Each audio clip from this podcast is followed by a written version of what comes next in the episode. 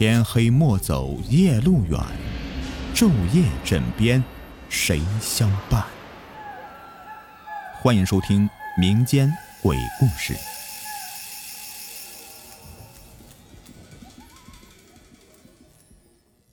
半截人胳膊下集。望着惨不忍睹的坟冢，那户人家有晕厥的，有嚎啕大哭的，也有谩骂诅咒的。场面是极其混乱。村长得知此事以后啊，带着村中几个有威望的老人和年轻力壮的年轻人，就到了这个坟冢前查看详情，其中就有小孙。坟冢是乱七八糟的，尸首不全，村长也没了主意，只能招呼大家呀，帮忙重新的安葬先人。那只胳膊找到了吗？回家吃饭的时候啊，小孙将事情悄悄的告诉媳妇，吓得媳妇是赶紧问。小孙摇了摇头，叹息道：“哎呦，上哪儿找去啊？我上前帮忙抬尸体的时候看了一眼，那胳膊呀是被硬生生撕下来的，人可没那么大力气哦。”小孙媳妇听到丈夫的话，更害怕了：“不是人干的，难道是鬼？”谁知道呢？小孙嘬了一口酒，说：“或许是山里的精怪吧。”小孙媳妇听后啊，不禁打了个寒战，不再说话了。日子一天天的过去了，孙家村的百姓们仍旧过着面朝黄土背朝天的日子，日出而作，日落而息。只是那户人家先人的右胳膊却一直没有找到。半个月后的一天，小孙儿子又去给孙老汉送饭，一回家就撅着小嘴埋怨道：“娘，你多长时间没去给四爷爷收拾屋子了？四爷爷的屋子里臭死了，像是啥东西烂了。”听了儿子这番话，小孙媳妇停下手中的活，抱歉的摸了摸儿子的小脑袋，说：“啊，这几天呢，你爹到镇上干活了，娘一直在地里面忙。”没得空啊，去给你四爷爷收拾屋子。儿子听了妈妈的话，央求道：“娘，明天去给四爷爷收拾屋子吧。”小孙媳妇笑着点了点头，答应了儿子。第二天临近晌午，小孙媳妇啊下地回来，把午饭蒸上，突然想起昨天答应儿子去给他四爷爷收拾屋子的，便顺手抓起家里的抹布去了孙老汉家里。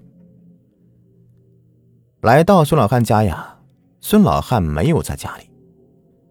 小孙媳妇推门进屋，一股腐臭味就瞬间扑鼻而来。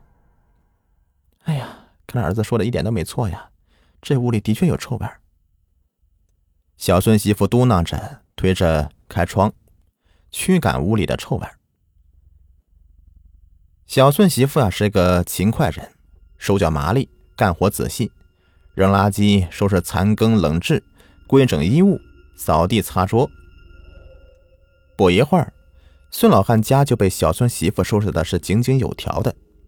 只是这股臭味却并没有因为屋子里的整洁而消散。怎么臭味还是这么浓啊？小孙媳妇是不禁纳闷难道是自己哪里没打扫到吗？心想着，他使劲吸了吸鼻管，嗅了嗅。顺着味道的来源走到床边原来这味道是从床底下传来的。他寻思着，他四爷爷的床底下到底放了什么呀？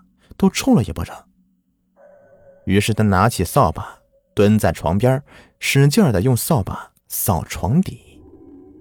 陈年老灰、旱烟渣子、破得快成渔网的袜子，还有半截腐烂的人胳膊。看到被自己扫出来的人胳膊，他媳妇吓得是差点昏过去，急冲冲的从孙老汉的屋子里跑了出去，歇斯底里的叫喊着奔向村长家。当孙老汉从外面回家以后，发现自己破旧的小屋子里挨挨挤挤的站了好几个人，他纳闷的挪进屋子，看着脸色皆为凝重的几个人，不解的问村长。这日出啥事儿了？你们咋都跑俺家来了？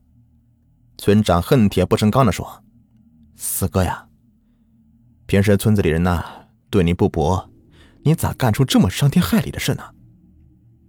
孙老汉一脸懵，当下不知怎么接话。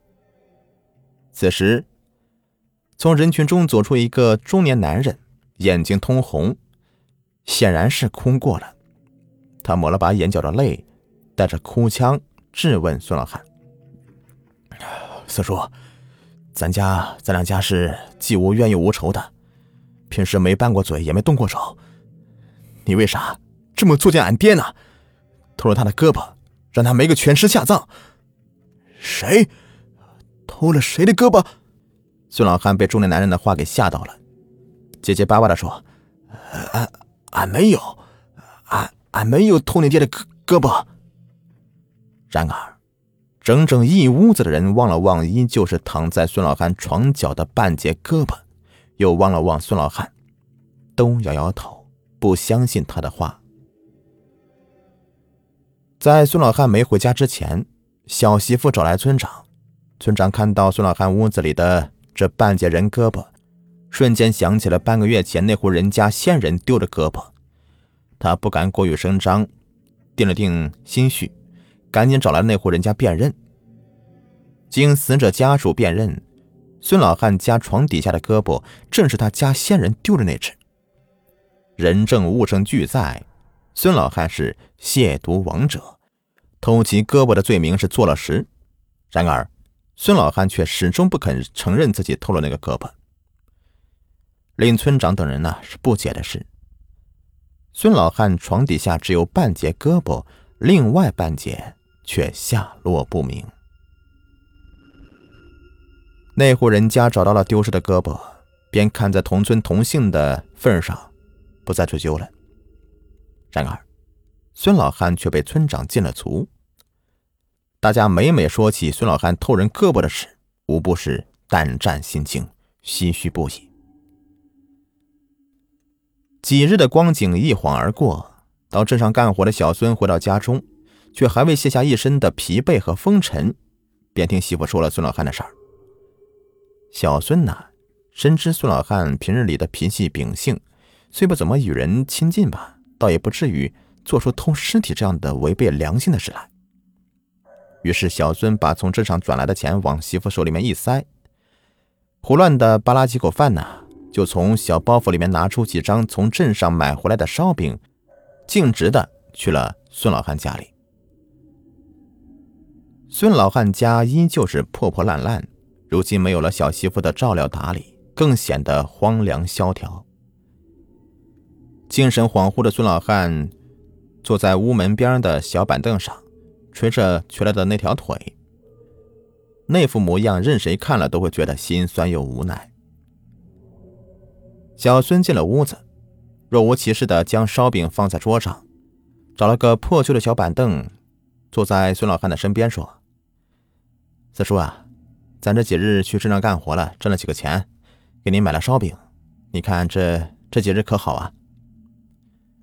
孙老汉没有看小孙，依旧垂着瘸腿，目光涣散，仿佛自言自语一般的喃喃道：“我没有偷他的胳膊，没偷，没偷。”小孙一听这话，顺势说：“四叔，侄儿知道你没偷，侄儿相信您。”孙老汉似乎是被小孙的话给拉回了心智，他眼前一亮，不再捶腿，也不再精神恍惚了，而是转向小孙，用枯槁干瘪的双手抓住小孙的手，激动地说：“你相信我，真的？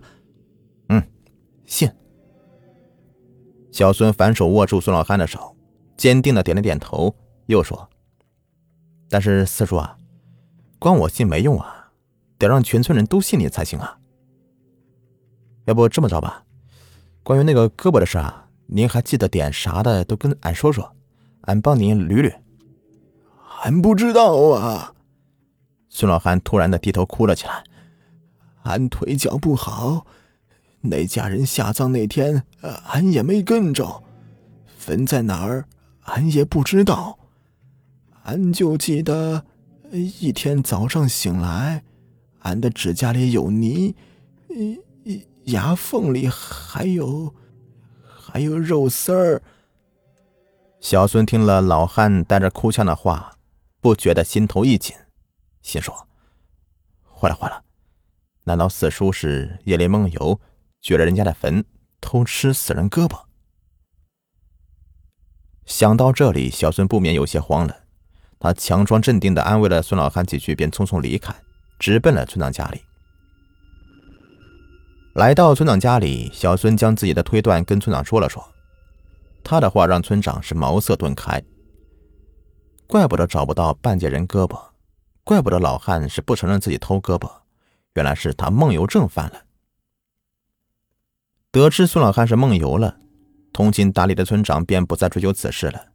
与受害者家属沟通以后啊，便解了孙老汉的禁足。然而，好事不出门，坏事传千里。不知怎么的，全村人都知道孙老汉梦游偷死人胳膊吃的事。此事传到了孙老汉的耳朵里，这本来就精神不太好的他呀，这下彻底的疯了。从此以后，孙家村便少了一个孙老汉，多了一个老疯子。这老疯子整天是胡言乱语，瘸着一条腿啊，逢人就说：“我没偷死人胳膊吃，哎，我没偷死人胳膊吃。”后来，不知道什么时候，老疯子突然消失了，活不见人，死不见尸，彻彻底底的从孙家村消失了。事情过去了很多年，也有村民偶尔提起此事。有一点懂的人就说呀，或许是啊，早些年孙老汉赶车的时候啊，碰到了什么不干净的东西，吓掉一个魂。人有三魂七魄，所以啊，孙老汉表面看起来很正常，但是早已是魂魄不全了，容易被鬼啊、孤魂野鬼抓去占据肉身。这也就解释了为什么一向身强体壮的老汉媳妇，为何在丈夫摔断腿以后不久突然病死。又解释了孙老汉出事以后为啥会患上梦游症、偷死人胳膊吃的事。但是孙老汉身上究竟是发生什么事，谁也无从知晓。这件事儿便随着孙老汉的消失，成了孙家村里永远解不开的谜。好了，故事就播完了，感谢你们的收听。喜欢的话，别忘了订阅、收藏和关注我。在节目的最后啊，给您推荐一个卖潮服、潮鞋的商家。辉哥潮牌工作室经营各类鞋子衣服多年了，在业内啊是数一数二的卖家，质量经得起您的考验。有喜欢名牌鞋子衣服的，又不想花太多钱的朋友啊，可以了解一下啊。像什么球鞋呀、运动鞋啊，他这里都有。微信号是幺八八七九四九二七九三，买不买没有关系，进来看看也欢迎。微信号是幺八八七九四九二七九三。